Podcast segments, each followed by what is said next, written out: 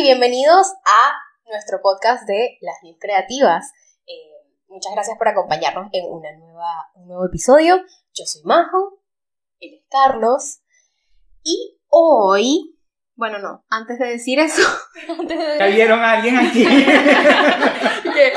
y, a mí cuando me van a presentar... Podemos ponerle que si una barra aquí en la edición. Ya va, ya va, porque nosotros escribimos una intro para la persona que nos acompaña hoy. Ustedes ya la vieron, pero igual. Bien.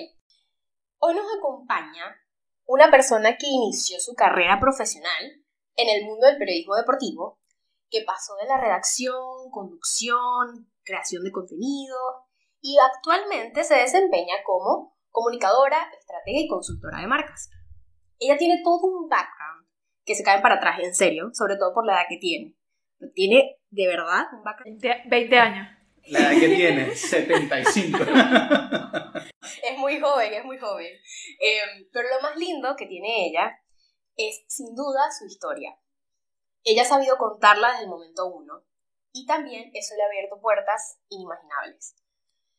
Es dedicada, trabajadora y con un corazón gigante, tan grande que ayuda a las personas a darle forma a sus propias historias para poder contárselas al mundo.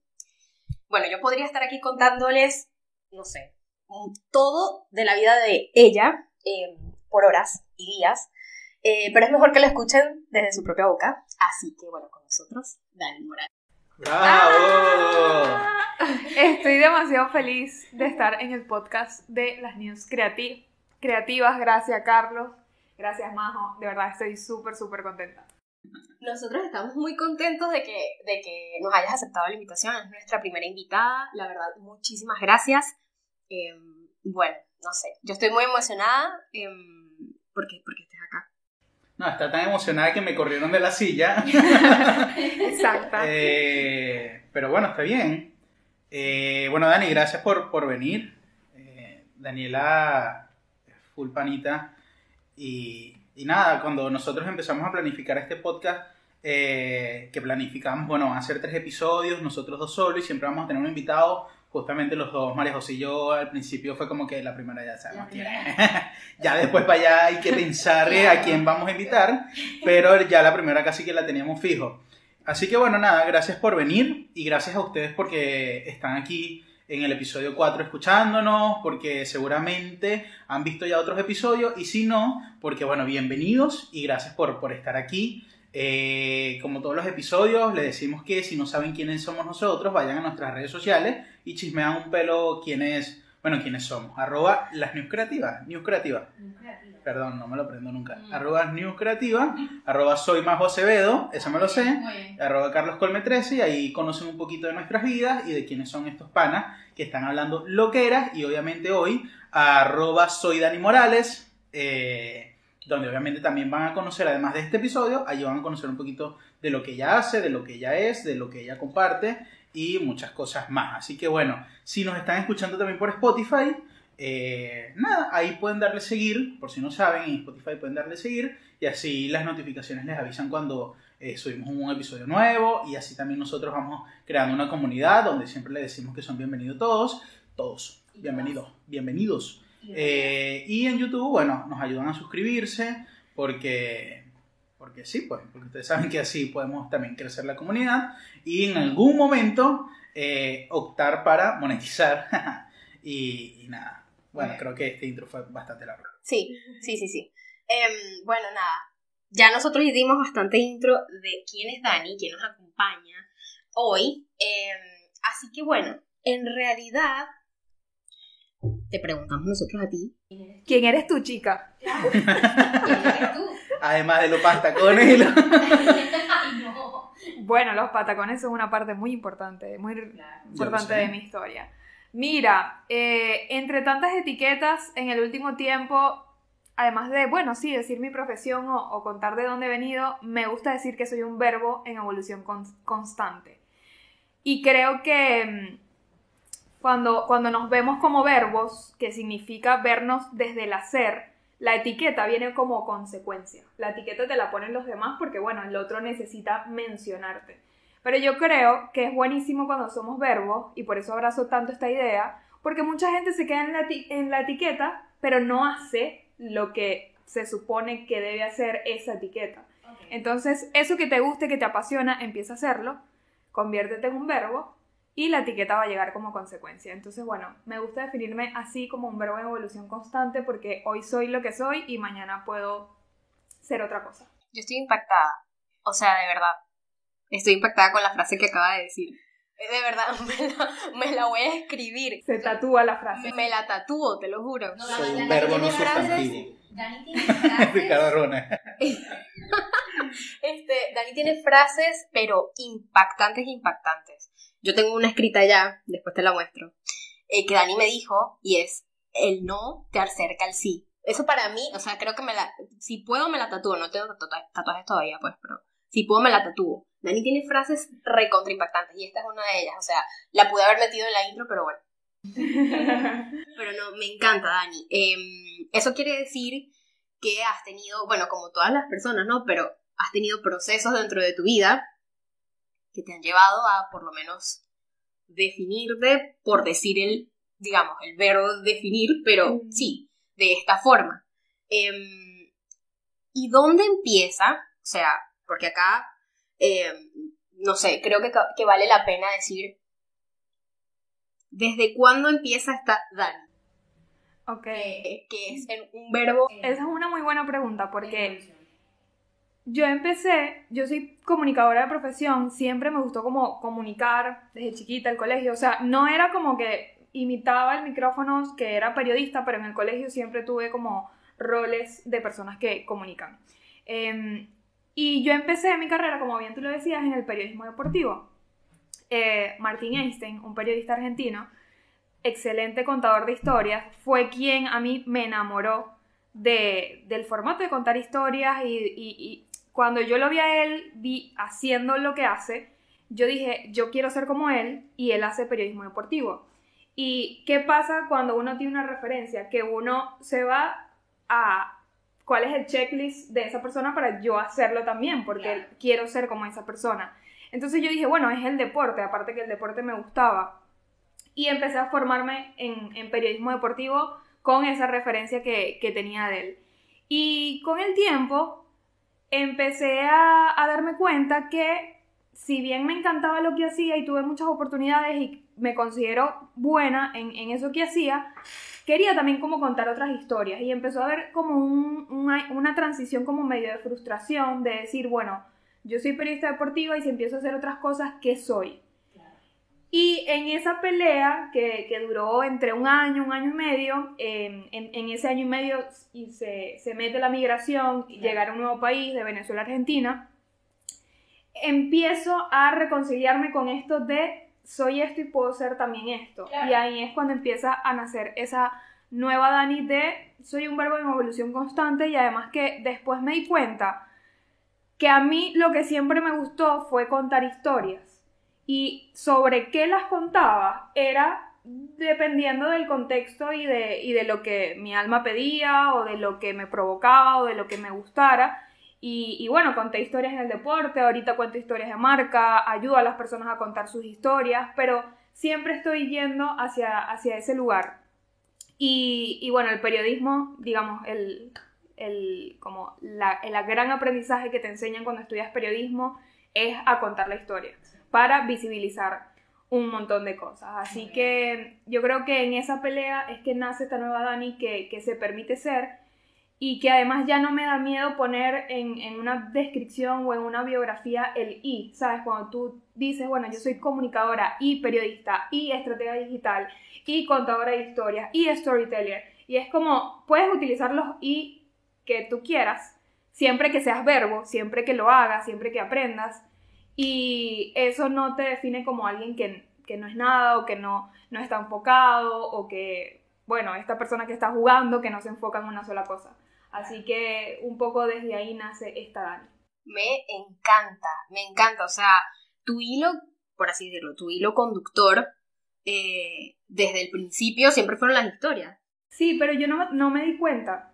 Y por eso es tan importante. Yo tengo la teoría de que tu historia guarda pistas y tú tienes que ir a buscar esas pistas para entender qué te trajo hasta donde estás o hasta donde estás aquí. Y este, este match entre Martín Einstein y, y cuándo fue la primera vez, porque yo me preguntaba, mi familia no es amante del deporte, en mi casa no se veía deporte, y, y en muchos procesos exploratorios que tuve, yo decía, ok, ¿por qué yo elegí el deporte? ¿Por qué empecé por ahí? ¿Por qué me apasiona tanto? Y tuvo que ver primero con, con, este, con este conocer a Martín Einstein cuando recién estaba empezando mi carrera universitaria y con verlo a él como primera referencia.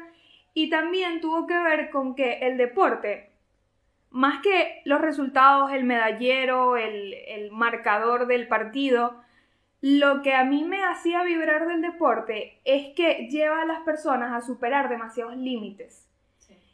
Y yo soy de las personas que se babea cuando ve a otra como haciendo lo que ama y que es buena haciendo eso. Entonces el deporte como que me daba esa vibra y mm, encontré ahí como esa fuente de, ok, aquí hay algo que me enciende. Y hoy siento que eso que me enciende es ayudar a otras personas a que comuniquen y muestren su valor. Entonces es como que empecé a hacer contraste. Ah, pero es que esto que yo hacía antes es como, ah, mira, tiene conexión con esto que hago ahora. Y creo que cuando encuentras esas conexiones, es que para ti tu historia empieza a tener sentido. Y cuando tiene sentido, la cuentas demasiado cómoda al, al otro. Claro, claro, claro. Es decir, bueno, que en realidad yo tampoco soy, yo, sé muy poco de tema, del tema deportivo, de los deportes de verdad soy bastante ignorante, pero si hay una cosa que tienen, eh, y y muy ligado a la historia, es que tienen historias de superación muy grandes. O sea, a mí me conmueve, sé muy poco, pero me conmueve cuando llego a conocer la historia de alguna deportista o algún deportista, de verdad, esa gente se esfuerza muchísimo eh, hasta lograrlo, de verdad. Sí, es una fuente de valores increíble. O sea, el tema disciplina, constancia, foco. Yo encontraba allí algo que, me encendía, más allá de, del resultado, sino como, wow, lo que te puede transmitir, lo que puedes aprender, lo que puedes, como, sí, aprender con la historia también de, del otro. Y, ahí fue que me enganché y, y ahí empezó como todo el camino. ¿Sabes qué? Has dicho que has admirado desde Martín Einstein? Primero, ¿cómo conociste a ese periodista si no veías deporte? O sea, si en tu casa no veían deporte. Primero claro. Sí, em, yo empecé mi carrera universitaria y por suerte me topé con personas que les gustaba el deporte. Tengo una muy buena amiga, una de mis mejores amigas que es amante del fútbol, sabe un montón. Y eh, empezaron a pasar cosas en mi ciudad, en Maracaibo, relacionadas al periodismo deportivo y estaban como, bueno, vamos a inscribirnos en esto. Y yo dije, bueno, aquí encuentro algo que me llama la atención, fui y, así fui como conociendo una cosa y otra, fui conociendo las historias, de, las historias de los periodistas, fui entendiendo el rol que hacían, que había detrás. Y en uno de esos encuentros eh, vi a Martín Einstein en vivo contándome cómo él produce Destino Espien. Un que foro que estuvo Carolina Padrón. Es que mi micrófono está sirviendo, ok que estuvo Carolina Padrón, ¿no? No, yo vi a Caro en Valencia, pero el encuentro del que te hablo con Martín fue en Maracaibo. Ah. Sí, pero también pude ver a Caro, conocí a Don Vizca, que es un gran eh, comentarista deportivo de, Champions, eh, Carlos Domínguez. Eh, eran como muchas referencias que, tenía en el país y que, empecé a verlos como, como referentes y, y que encontraba en ellos también como inspiración en la forma, en los valores, en, cómo hacían lo que hacían y ahí me fui como enganchando y yo diría que después vino el aprendizaje del deporte.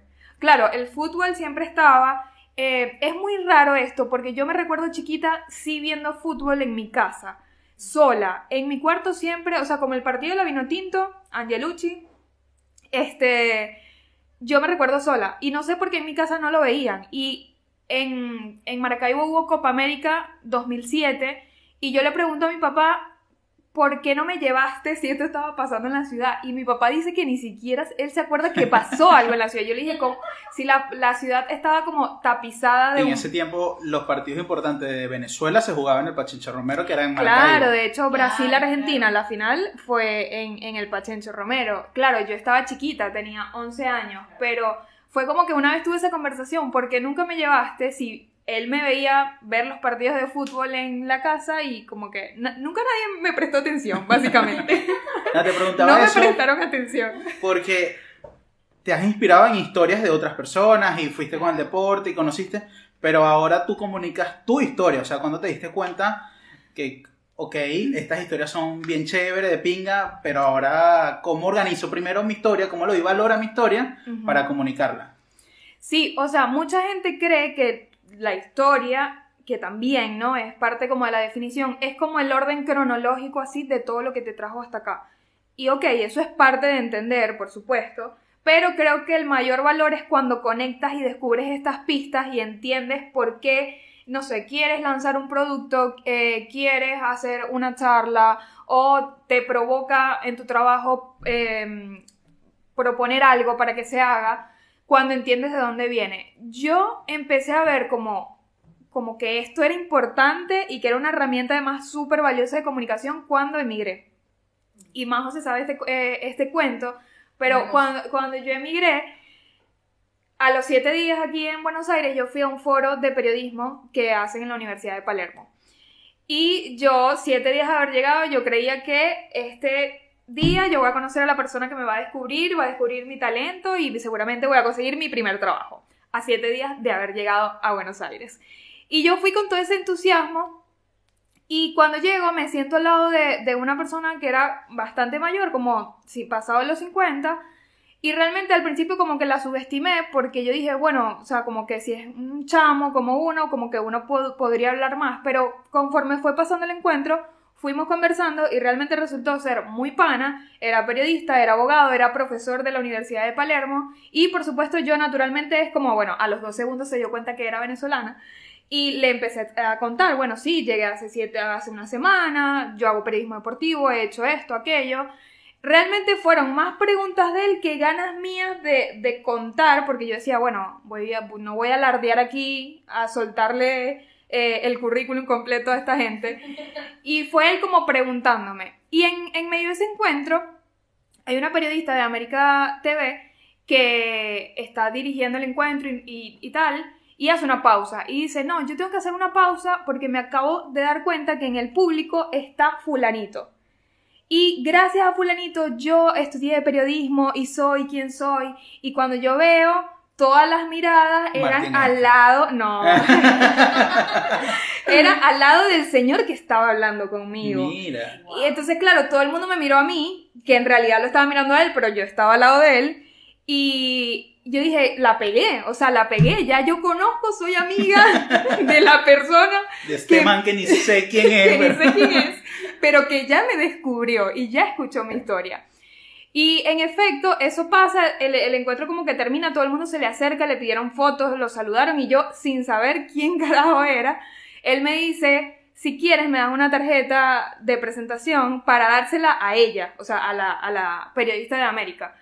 Y yo no tenía tarjeta de presentación. Que ah, tengo siete días aquí. Yo quería que me descubrieran, pero yo no llevé tarjeta de presentación. Entonces le dije, no, nos vamos a ver mañana y yo te traigo mi currículum, porque el, el, encuentro, el foro era como de dos días. Y en efecto, al día siguiente le llevé mi currículum, que de hecho se lo llevé en físico, y él me dijo, no, no hace falta, me lo puedes mandar por correo electrónico. Y yo, Dios mío el pueblo. y un cocosete ahí con el currículo. un Toronto. No me trae para vender aquí. Así mismo. Entonces él me dice, no, envíamelo por correo electrónico. Y yo, sí, sí, no, no se preocupe, yo los tenía ahí. 30. Los imprimiste para mí. Yo no, no, no se preocupe. No, señor, no sé. Bueno, total, que en efecto le mando el, el currículum vía correo electrónico y a los tres días, cuatro días, yo veo que me empiezan a llegar correos así, yo copiada en el mail y era el tipo hablando bien de mí con un montón de gente, como con siete personas distinguidas de Buenos Aires, con decirte que le escribió al organizador del congreso al que fuimos. Y le dijo, bueno, querido fulanito, en tu congreso que organizaste conocí a esta excelente chica, eh, eh, no sé, que tiene un montón de experiencia, pongo mis manos al fuego porque le des una primera oportunidad y yo dije, wow, o sea, esta persona me conoció dos días por cinco horas y yo dije, esto que hice con él, yo lo voy a repetir cuando fui teniendo, por supuesto, otros encuentros. Entonces yo decía, bueno, voy a echar el mismo cuento, pero lo que más le, le, importó, le interesó a esta persona fue esto, entonces esto lo pongo como un protagonista. Entonces ahí fui contando otra vez la historia en los encuentros de networking, fui a muchos eventos y yo echaba mi cuento y cada vez como que lo perfeccionaba más. Y yo decía, bueno, aquí hay algo poderoso que es contar de dónde vengo, lo que hago. Y, así fui como entendiendo que la historia tenía verdadero poder. Y luego que yo me di cuenta de eso, me di cuenta que eso no era lo que hacía todo el mundo. O sea, yo veía a mis amigos y eh, ellos no se sabían contar. O sea, como que, ¿qué dices tú cuando te presentas? O, no, mm, yo digo mi experiencia, ¿no? O sea, mi experiencia profesional. Y ahí, fui, ahí fue cuando caí en cuenta de la gente necesita aprender a contar su historia. En realidad va mucho más allá. Sí. O sea, va más allá. Lo que pasa es que no lo vemos de esa forma. Es como, te lo digo, eh, desde antes de, hablar con Dani o que saber todo lo que ella hace y demás, em, en realidad, em, no sé, sentía que, en mi mente estaba como dividido, entonces, si, si era para, si yo apuntaba hacia algo profesional, era netamente profesional, es decir, o sea, de ahí no se me podía salir nada, ni siquiera hobbies. O sea, a mí me parecía raro, por ejemplo, cuando tenía una entrevista o cuando tenía que contar algo, yo contar un hobby como que eso no tiene nada que ver con algo profesional, como yo hice esto, estudié esto, hago esto. Como un hobby. Un pasatiempo. Un pasatiempo. O sea, en tu historia, bueno, yo... No, no, no. Qué majo. Y cuando te hacen una entrevista, o incluso en el currículum, a veces la gente agrega los pasatiempos, o sea, que no puede, puede que no tenga que ver una cosa con la otra. Em, a mí me parecía eso muy raro, porque era como, ¿para qué? Claro, todo tiene sentido, obviamente, pero, pero creo que la mayoría de las personas lo, vemos de esa forma. Es como que si esto es profesional, es netamente profesional, o sea, solo hice esto, eh, tengo experiencia en esto, estudié esto, ya. Sí, y yo creo que el, truco está, y ahí es cuando em, em, empiezas a aprender a contar tu historia, cuando tú dices, bueno, yo hago este pasatiempo, pero que tiene que ver esto conmigo como profesional. A lo mejor un, un pasatiempo te puede dar alguna habilidad creativa o, o de rapidez o de cualquier cosa y yo creo que el match, o sea, como la magia está, mejor dicho, cuando haces match entre todo esto que soy, cómo yo lo entrego para que el otro diga, wow, o sea, todo lo que hace esta persona está conectado para hacer el trabajo, por ejemplo, al que, al que te estás postulando. Totalmente, Dani, de verdad. Para mí ahora todo tiene muchísimo más sentido después de haber conocido a Dani. Este, así que bien. Volviendo un poco hacia tu historia, entonces, em, acá teníamos anotado, eh, que tu historia obviamente no se ve y muchísimo más después de, decirnos cómo te ves a quién eres tú, que eres un verbo en evolución, es decir, no eres un punto y final. Claro. Es un punto y seguido, siempre. O sea, como que cada historia tiene su etapa. Em, ¿Cuál ha sido la etapa, digamos, más eh, no que te define, porque no es la palabra, sino que más te ha transformado en tu, en tu historia, dentro de tu historia. Wow. Em, bueno, cuando em, lo, que, lo, que hace, lo que me hace a mí tomar una pausa entre el periodismo deportivo y, y la, la, consultoría de marcas o la estrategia de marcas es que tuve un accidente de tránsito. Y eso me, me redujo la movilidad durante siete meses, un año más o menos, y eso hizo que yo tuviera que renunciar como a todos mis trabajos que en ese momento tenía. Y por supuesto, como, como todo tiempo de pausa, suele ser un momento de mucha reflexión, mucho mirar hacia adentro, y yo, ¿de qué me di cuenta en relación al periodismo deportivo? Que yo necesitaba, o sea, había algo dentro de mí que necesitaba generar más impacto. Yo decía, esto está cool, me gusta, pero yo necesito que lo que yo haga se vea impactado en, ayuda a otras personas. Y eso en ese momento, eh, la forma en la que estaba haciendo periodismo deportivo no me lo estaba dando. Y ahí fue cuando yo, con la migración, después que me recupero, emigro, y encontré aquí la, la, oportunidad de, ok, vamos a probar esta otra área que también siempre me gustó, que siempre estuvo conectada también al, al, al periodismo que hacía, y empecé a trabajar un poco más en la comunicación digital, marcas, vi también que era como un, un mundo nuevo, necesario para todo lo que te demanda también el, el mundo de hoy. Y luego eso me sirvió como puente para trabajar con las personas, o sea, ya después con las marcas eh, dependiendo de qué tipo de marcas, hay marcas hermosas con propósitos hermosos, eh, con las que me encanta trabajar, pero luego hay otras marcas que se quedan muy en lo marketing y no en darle algo al mundo. Entonces ahí también como que encontré como un gris y yo decía, bueno, quiero trabajar con las personas y quiero ayudarlas a contar su historia que venía de esta frustración que te conté, que apareció, porque yo decía, yo así como le conté, le eché mi cuento al periodista de, que conocí en este foro, yo lo contaba en Venezuela. Siempre. Lo que pasa es que en Venezuela era como que, bueno, o sea, sí, ya la gente aquí me conoce, o sea, tenemos un amigo en común, o sea, no eres alguien completamente nuevo.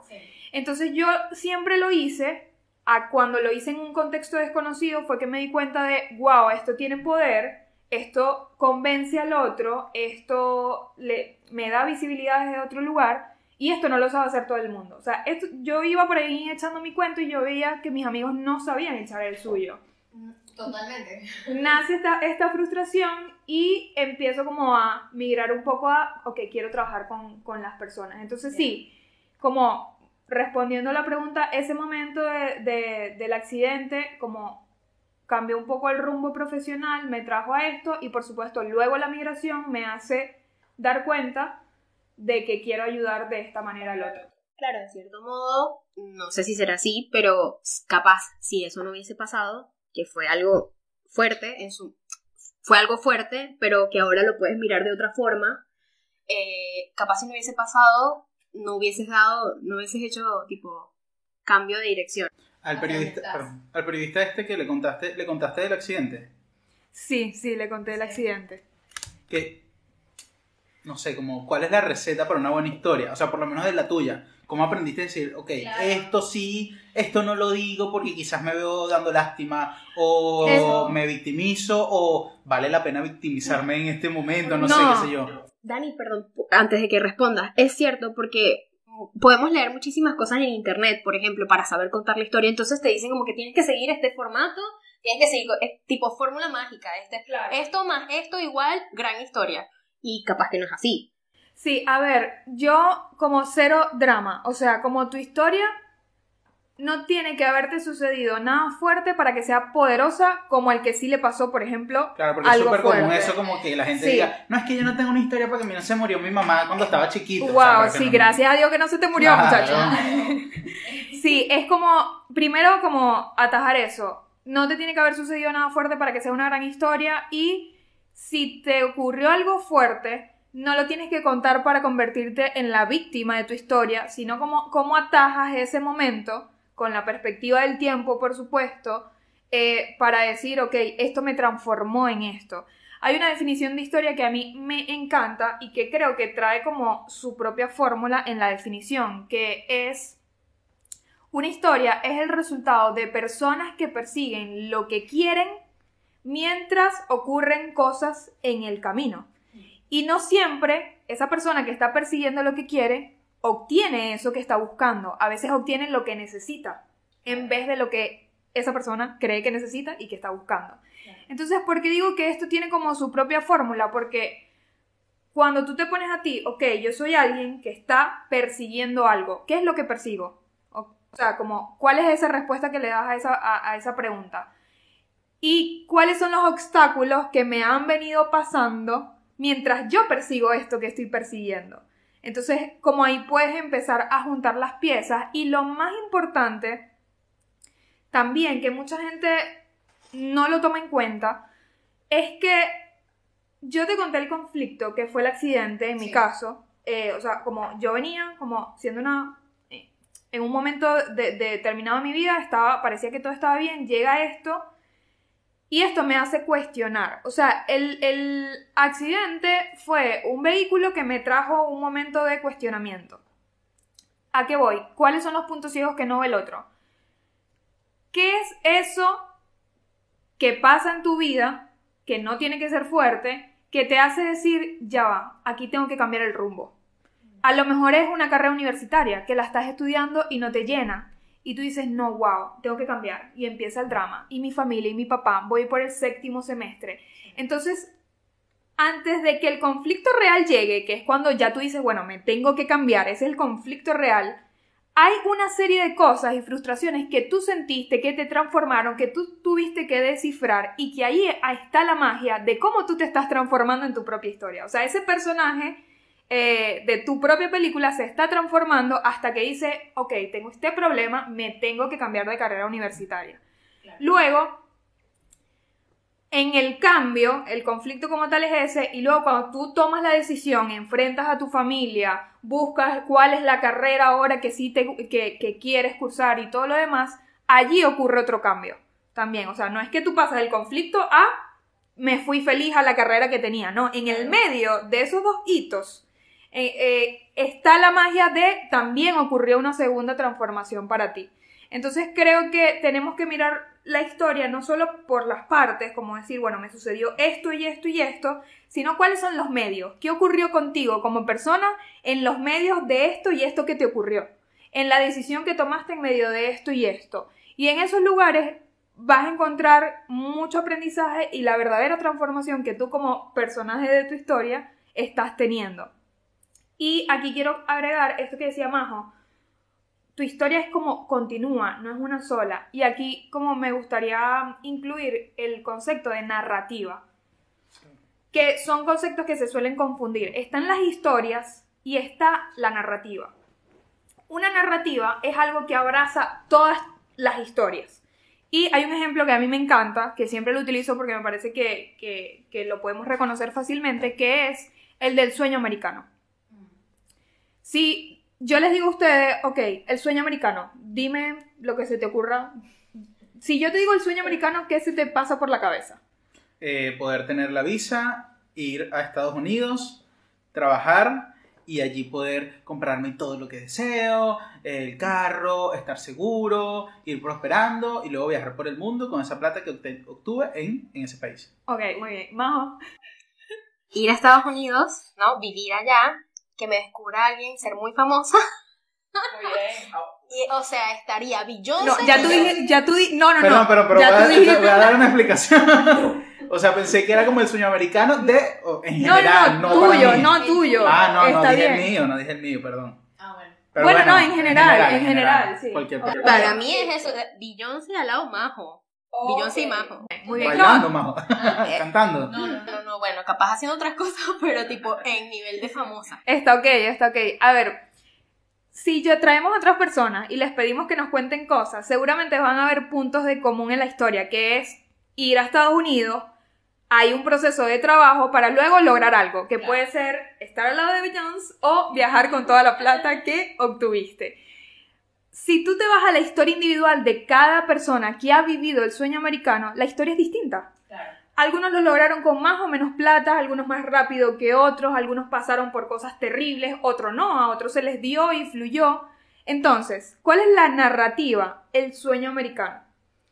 ¿Y cuáles son las historias individuales? Bueno, las historias de cada persona y este concepto toma mm, toma contundencia o toma forma a través de cada historia individual. ¿Y a dónde voy con esto? Nosotros tenemos muchas historias a lo largo de nuestra vida y también estamos construyendo esa gran narrativa. Lo que pasa es que, bueno, nuestra gran narrativa no se llama sueño americano. Por ahí si le encontramos un nombre por, por motivación propia, está buenísimo, pero hay cosas que todo el tiempo nosotros como personas, y, y ahí regreso a tu historia te deja pistas, que todo el tiempo tú has estado persiguiendo. Yo, por ejemplo, todo el tiempo he perseguido, así me pongan en un plantón de, de papas, que el otro, que el otro haga las cosas bien. Es como esto de darle voz al otro, como en, cuando era chiquita con mis compañeros, como, no, reclama tú tu 20, o dile al, profe, dile al profesor que, que no te gustó eso que dijiste. Entonces siempre estaba como ese impulso de, dale, dale que tú puedes. Y siempre a nivel profesional, de amigos, de lo que hago hoy, siempre ha estado, ok, yo quiero encender la chispa del otro, me pongan donde me pongan. Y yo, por ejemplo, haciendo el trabajo de marca personal, un poco pongo eso como narrativa. O sea, mi gran narrativa es que yo siempre estoy encendiendo la chispa del otro. Y todas mis historias, sin que yo lo planifique, siempre terminan en ese punto. Entonces, es eso.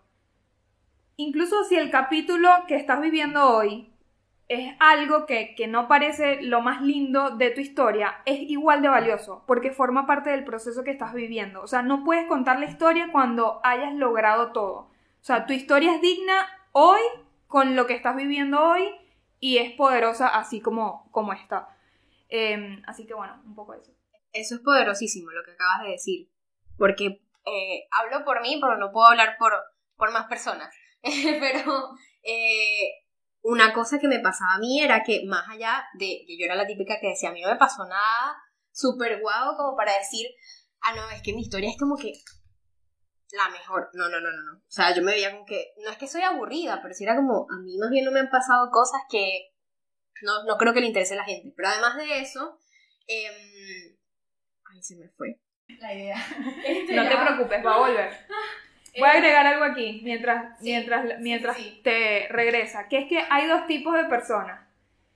Las que las cosas le pasan y dejan que eso tenga poder sobre ellas y las que agarran su historia, le dan un significado a cada etapa de su vida y te la cuentan. O sea, tú le estás poniendo significado a lo que te pasa o estás dejando que el mundo le ponga un significado a lo que te pasó. Cuando tú eres como el encargado de ponerle el significado y te apoderas de eso, es como no hay quien te detenga. Y, tienes como una seguridad y confianza en lo que tú haces, que esto no se queda solamente en saber comunicar y ya. Se trata en cómo te presentas tú, cómo presentas tus ideas, eh, lo mucho que crees en ti incluso. Claro, claro. Justo eh, me acabo de acordar, ya me acordé, eh, era eso que decías, que no es necesario eh, sentir, porque, la historia se tu historia se termina el día que ya te vas. Exactamente. Si acaso. Fíjate que hay personas... Ah, bueno, bueno, puede continuar, pero fíjate que cuando ocurre una muerte icónica en el mundo, y bueno, cuando también ocurre una muerte, eh, digamos, cercana a nosotros de una persona que no tiene que ser conocida, uno siempre dice, esa persona siempre estuvo tal cosa o siempre promovió esta otra cosa. Ahí te das cuenta de tu, de tu narrativa. O sea, eh, obviamente no lleguemos a este punto de morir. Sí, pero o sea, por ejemplo, con el tema de deporte se acabó la carrera. Claro, exacto. ¿Ves? Eh, en el deporte es como... Se retiró. claro. Ah, y esa persona seguramente tuvo una gran narrativa a lo largo de su carrera profesional. Y bueno, luego esa narrativa tiene cambios, pero es eso, como siempre estamos como persiguiendo algo que no tiene que ser una, una sola cosa, sino que yo más bien lo veo como, como una intención o emoción. O sea, ¿qué quiso contagiar o qué dejaba esta persona cuando estaba en un lugar o en un trabajo? ¿Cuál, cuál era esa chispa que tenía? Y eso se convierte en tu gran narrativa, que se construye de los capítulos buenos y de los capítulos malos y de todas las historias que te componen. Es decir, que esa historia está en constante evolución. Exactamente. Y también no siempre la cuentas de la misma manera. Porque año a año o momento a momento, tu foco de lo que quieres lograr, porque eso que quieres lograr tú lo vas aprendiendo, lo vas descubriendo. Eso que decíamos, ok, una historia es el resultado de una persona que persigue lo que, lo que quiere.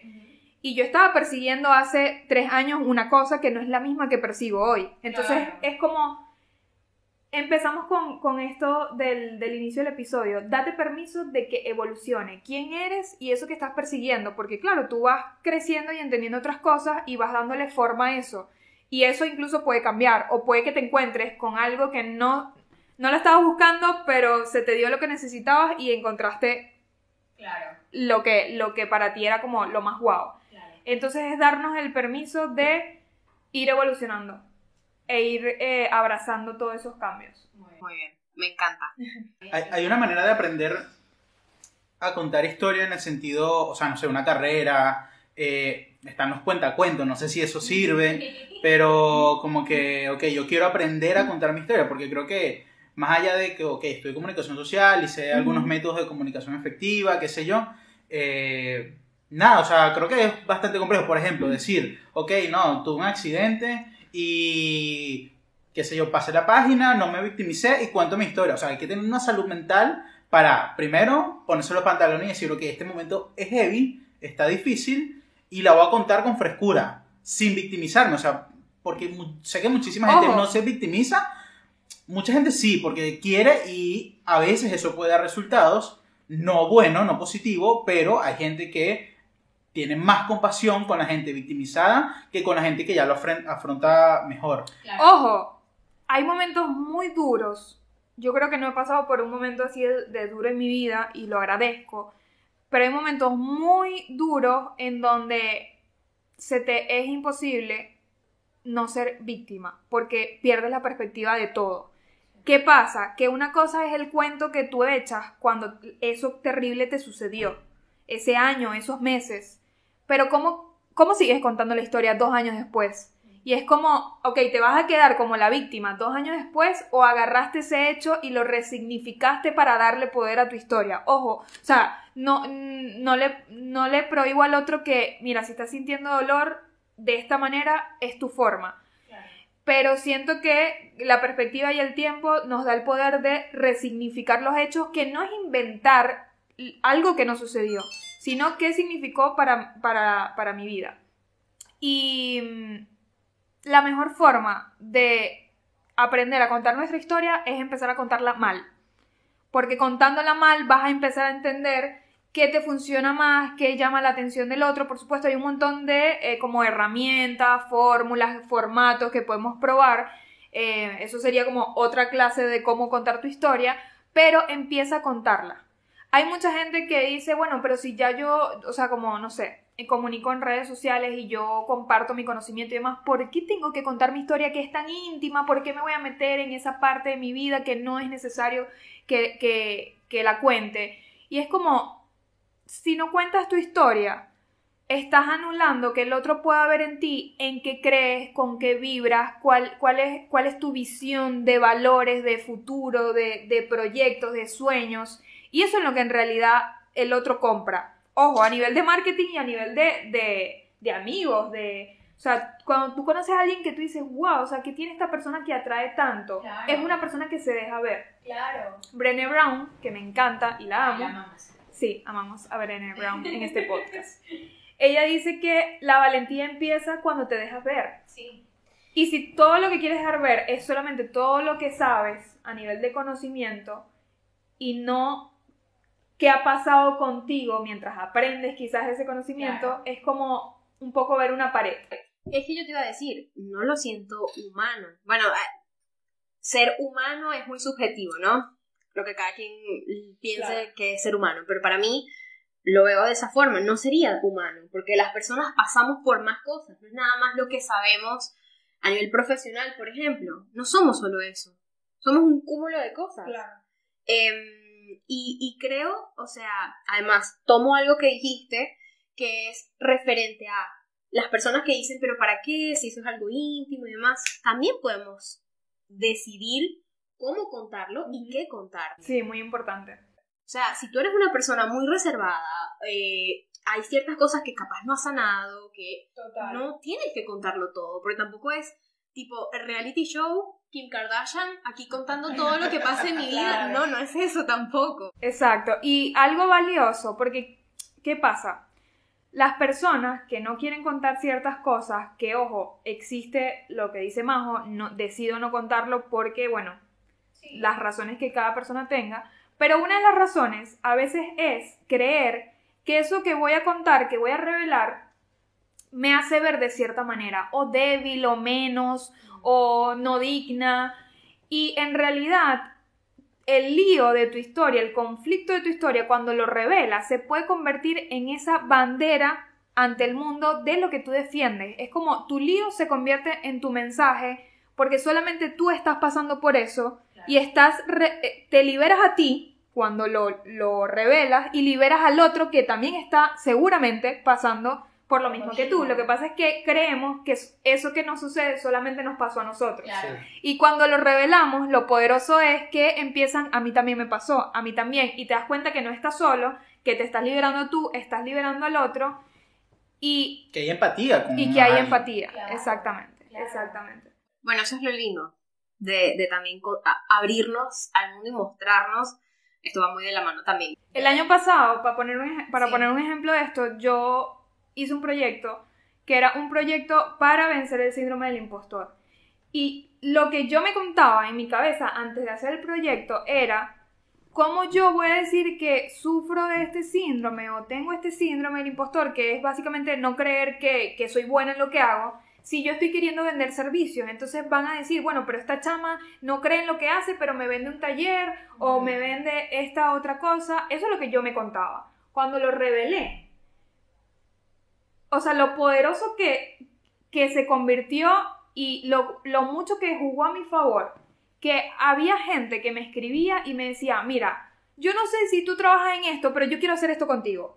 Porque el nivel de atracción que generas cuando te apropias de lo tuyo, que tú crees que es malo, que te juega en contra, que el otro lo va a ver como algo terrible, si tú te lo apropias, no hay nadie que, que, que, que vaya en contra de eso. Claro. Ni que crea que eso significa lo que tú dices que significa para ti.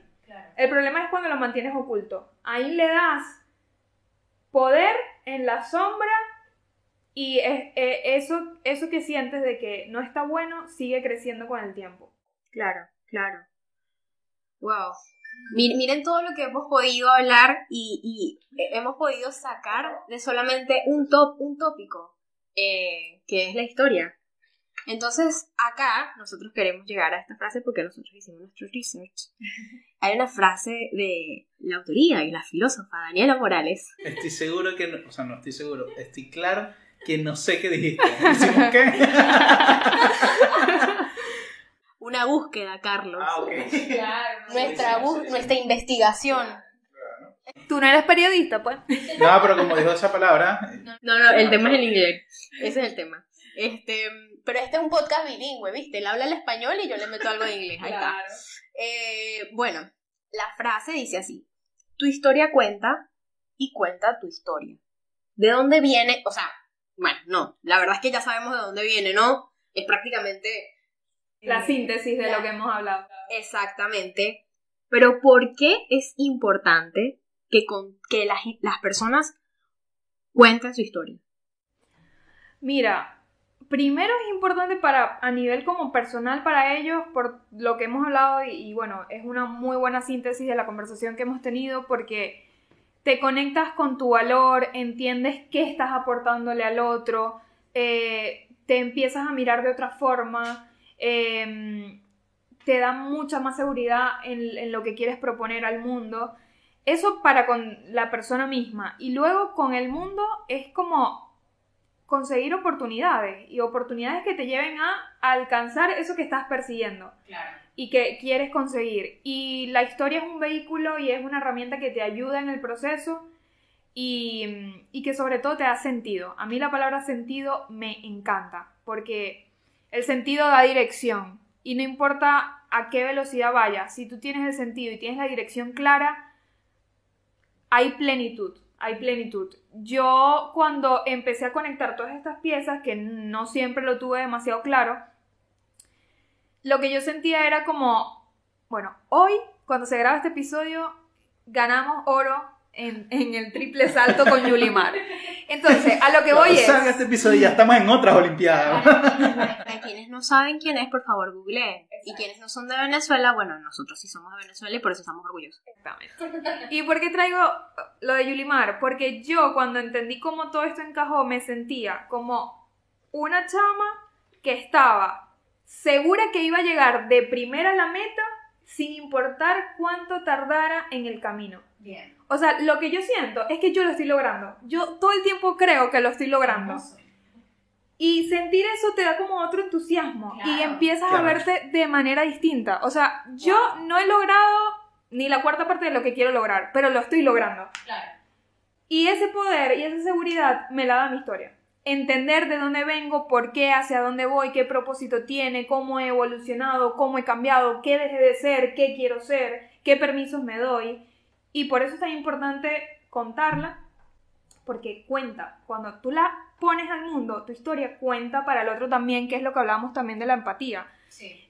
Hay personas que me han llegado como casi que les pasó cosas muy similares a, a las mías. Como yo también tuve un accidente y también cambié del periodismo deportivo al marketing. ¿Cómo hiciste para eh, estar feliz con eso? Y yo digo, wow, o sea, como una persona que casi que le pasó lo mismo que yo, no, no sabía que estaban allá afuera. Pero Claro. cuando revelas lo que te pasa, ese es el efecto que causas. Eh, el otro te empieza a ver de manera honesta y transparente y empiezas a liberar al otro mientras te liberas tú. Me gusta. Es la base de todo. Como que la base de, la- de toda la casa, de la vida. Te puedo preguntar cuál es, eh, que decías que no has logrado ni la cuarta parte de lo que quieres. ¿Qué es lo que quieres? O sea, ¿qué es lo más arrecho que quieres llegar? Ay, esa es una gran pregunta. A veces me cuesta visualizarme, ¿sabes? Eh, no sé, hace poco hice un ejercicio de qué cosas quería conseguir y escribí cosas como escribir un libro, por ejemplo, o hablarle a muchas personas. O sea, quiero como eh, que el mensaje que, que quiero dar llegue como a, la mayor cantidad de personas. Pero lo que sea que yo haga, no sé si es un libro, una charla, estar en ESPN o no, como que quiero que conectar a las personas con lo mejor de sí mismas. No sé cuál va a ser la manera y esto es valiosísimo porque yo solté el cómo. Yo era una persona muy encerrada en cómo esto que yo me imagino se va a lograr. Y soltar el cómo es como, mira, no sé, y estoy en paz con decirte que no sé cómo lo voy a lograr, pero sé que quiero lograr. Y ahí entra otra vez el sentido y la dirección. Estoy tan clara cuál es el feeling y los- el tipo de trabajo, el tipo de personas con las que quiero trabajar, que listo, solamente tengo que hacer mi trabajo todos los días. Y en cinco años veremos cómo eso eh, se hizo realidad. Bueno, yo creo mucho en, la- en las energías y, y digamos que, que también todo toma forma cuando estás conectado con eso.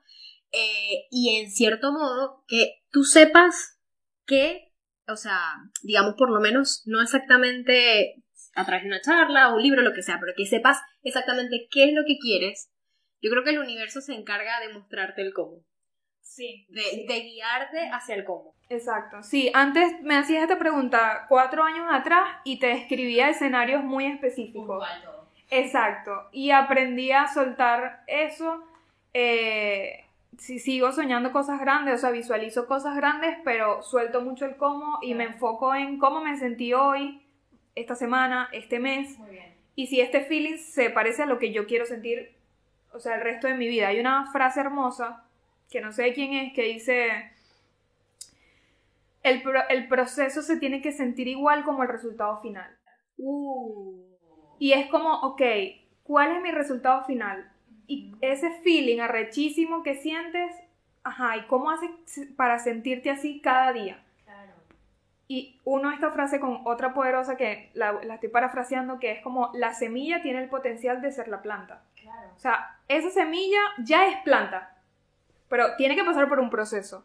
Y es como, bueno, yo no sé en qué, yo no sé si soy semilla, si ya salí o no, porque no, no conozco el- la foto completa de mi vida, pero yo tengo el potencial de semilla. Y lo que yo estoy persiguiendo se va a dar y confío en que va a ocurrir. Porque suelto el cómo y confío y me acerco a donde, a donde quiero estar. Bueno, yo quedé como, eh, tipo, así, en shock. Vieron, yo les dije al inicio que las frases de Dani eran potentes, todas. O sea, de verdad. Eh, yo tenía acá escrito, y ya, o sea, de aquí podríamos desligarnos un poco con el tema de la historia, pero como estas son las news creativas. y nos gusta mucho la creatividad, en realidad estamos redefiniendo la creatividad. Eh, ¿qué es? Queremos preguntarte, ¿qué es para ti ser creativa o creativo? Em, ser creativo es autenticidad, o sea, sentir lo que estás creando, o sea, cuando algo en ti late por esa idea que estás conectando, por eso que estás comunicando, yo creo que ahí hay creatividad, o sea, cuando, cada vez que nos acercamos a ser más nosotros mismos, eh, somos más creativos. Hay una definición que, que, que, también conecto mucho que tú la has mencionado, que es esto, unir, unir varias cosas para, para que ocurra algo nuevo, ¿no? Eh, pero yo siento que podemos hacer un híbrido, porque cuando tú unes varias cosas para que resulte algo nuevo, pero lo haces desde la autenticidad de cómo se siente para ti ese resultado final, ahí estás creando algo creativo. Me encanta. Me encanta, me encanta. ¿Por qué no? Porque al final, por más que nosotros podemos contarnos algo, pero de cara hacia los demás, se puede ver cuando no es auténtico. Sí, y pasa mucho que en un mundo que, que, que buenísimo, que tengamos tanta gente genial haciendo cosas increíbles, pero tenemos muchas referencias y eso está increíble para nuestro trabajo, pero hay que aprender cómo distinguir esto viene de mayormente de una referencia o viene como de la visión que yo tengo. O sea, hay que aprender a leer un libro y decir, mira, la, no estuve de acuerdo con la, la segunda parte del libro. Me quedé con la primera y la primera lo uno con este otro que leí y creé mi propio concepto. O sea, como que creo que tenemos que aprender a cuestionar todo lo que consumimos para crear cosas propias y, y que no nos dé miedo eh, ir en contra de, conceptos que ya son súper guavos, súper famosos y que vienen de personas súper top. Es como, bueno, reta ese concepto y, y dale tu otra forma y dale tu otro tono y otro lugar. Me encanta, me encanta. Y entonces acá partimos. ¿Qué hace Dani Morales para ser más creativa? O sea, si tú tienes algún tipo de, puede ser lo que sea, eh, algún tipo de proceso, alguna actividad o algo que pienses, no sé, puede ser cualquier cosa que tú sientas que a ti te da como ese gusto. Es verdad que después de comer patacón Es cierto, es cierto, totalmente cierto. Em, yo creo que la rutina como de, mi proceso creativo ha ido evolucionando, es diferente, em, pero sí me doy el tiempo de conversar con lo que consumo. Ese es un concepto también que a mí me gusta eh, traer, como conversar con el contenido que tiene que ver un poco esto, ¿no? Con lo que hablamos. Cuestiono, le hago una pregunta a eso que me están diciendo, ok, nadie te va a responder, pero te tienes que responder tú mismo. Claro. Em, entonces eso, como trato de conversar con lo que consumo, de no tomarlo como literal y como a verdad absoluta. Claro. Em, me doy espacios en la medida de lo posible yo agendo un día a la semana que es de, no trabajo y de solo consumir cosas que me gustan y que tengo tiempo eh, queriendo como ver o consumir. Entonces, ese día además de consumir, tomo muchas notas. Y eh, lo que es el, el, el, diario del artista, ¿cómo se llama? El, de Austin Kleon. Sí, ¿cómo le llama él al diario, al diario de tus ideas? no me acuerdo. bueno, Austin Kleon propone como un diario de ideas donde tú tomes nota. Y yo aprendí a tomar nota de todo, un live que escucho, un podcast, un posteo, o sea, como lo más relevante tomo nota. Es, y es increíble cómo tu cabeza conecta muchas, mucho más fácil las cosas cuando están anotadas que cuando las viste por ahí. Que no es lo mismo tipo escribirlo tampoco. No es lo, no, no es lo mismo tampoco como tipearlo en la computadora. Exacto. Eh, y ese diario, cuando siento como bloqueos creativos, o sea, yo paso así las páginas y tu cabeza, como sabe lo que escribió, dónde lo escribió, reconoce, sin ni siquiera leer demasiado, como las ideas, como estuviste pasando por este tema, por este otro. Y siento que me ha ayudado mucho. O sea, el diario de las ideas, como darme un día off solo para consumo creativo y mm, eh, tratar de ser yo misma. O sea, es como, como esta idea se puede parecer más a mí. A mí me pasó algo en una entrega de, de un proyecto personal que me hicieron, una diseñadora que a mí me parecía increíble lo, que yo visualmente veía y mi cabeza empezó a buscar referencias, o sea, ¿a quién se parece esto? Porque estamos, a veces las referencias nos, pueden intoxicar. Y es como, bueno, ¿a quién se parece esto? Y yo como que no me sentía, que me cerraba del todo porque yo no veía a quién se parece.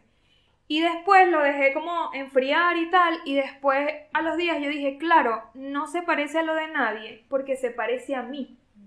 Y yo como que, coño, qué poderosa esta vaina. Yo buscando a quién se parece esto que me entregaron, y es que se parece a mí, por eso es que no se parece a lo de nadie. Claro.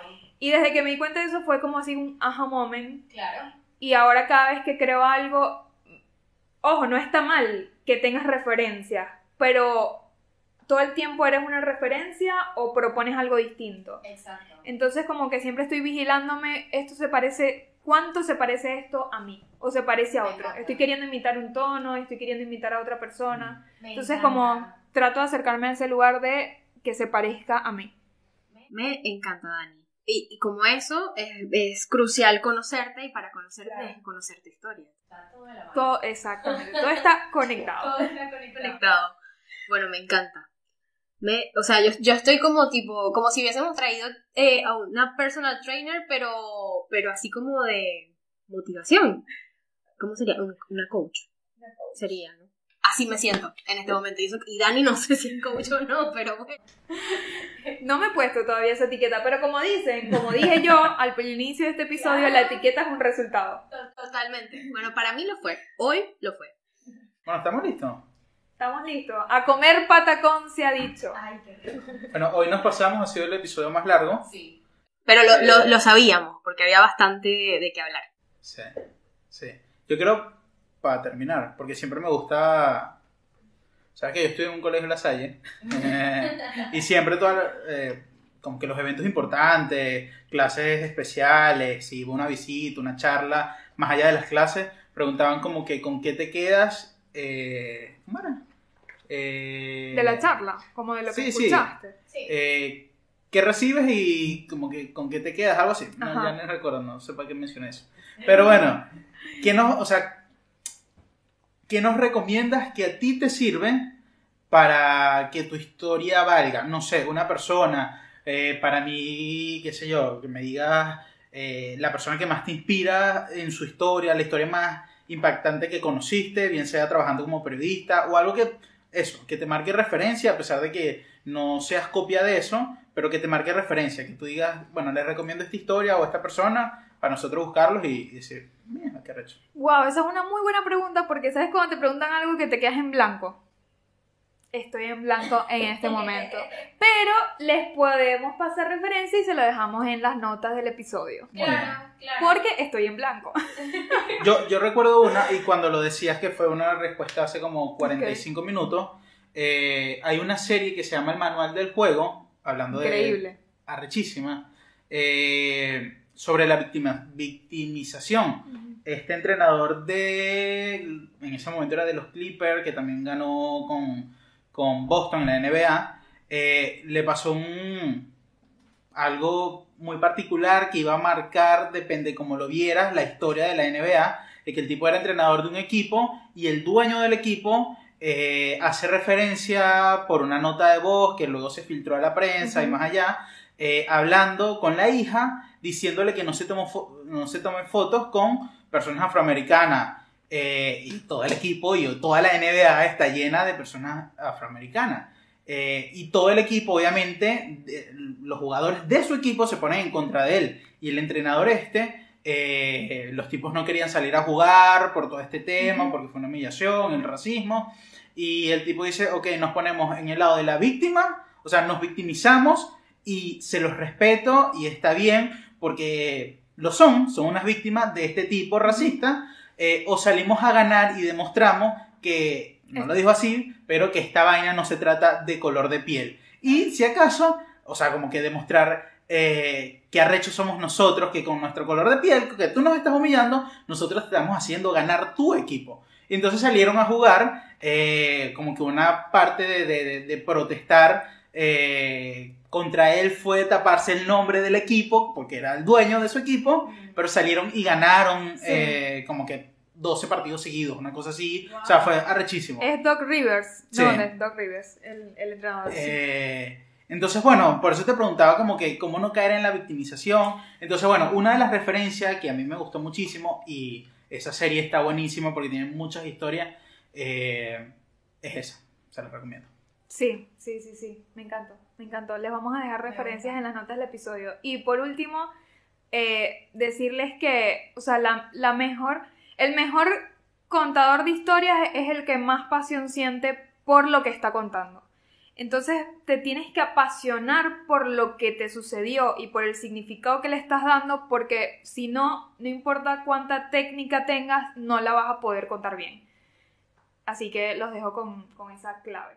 Quedamos con eso. De verdad te agradecemos mucho, Dani, eh, por esto. Estamos muy, muy, muy contentos. De verdad que esto fue como, eh, yo lo siento, una cápsula completa, así como de energía eh, y de mucho aprendizaje muchísimo. O sea, de acá podemos sacar muchísimo aprendizaje. Así que nada, estamos muy agradecidos, de verdad. Mil, mil gracias. Espero que se lo hayan disfrutado también. Vayan a seguirla, arroba soy Dani Morales. Em, y pidan ayuda también si necesitan contar su historia. Eh, Dani de verdad los va a guiar muy bien. Sí. Y bueno, en YouTube, si quieren, comenten qué fue lo que más les gustó, qué les intriga. Nosotros vamos a hacer que Daniela trate de leerlos y responderles. Eh, y si no, bueno, nosotros también les respondemos. Pero bueno, gracias. Gracias, gracias, gracias por mirar este episodio hasta el final. Y bueno, les esperamos la próxima, en la próxima vez. Muchísimas gracias. Eh, nos vemos. Bye.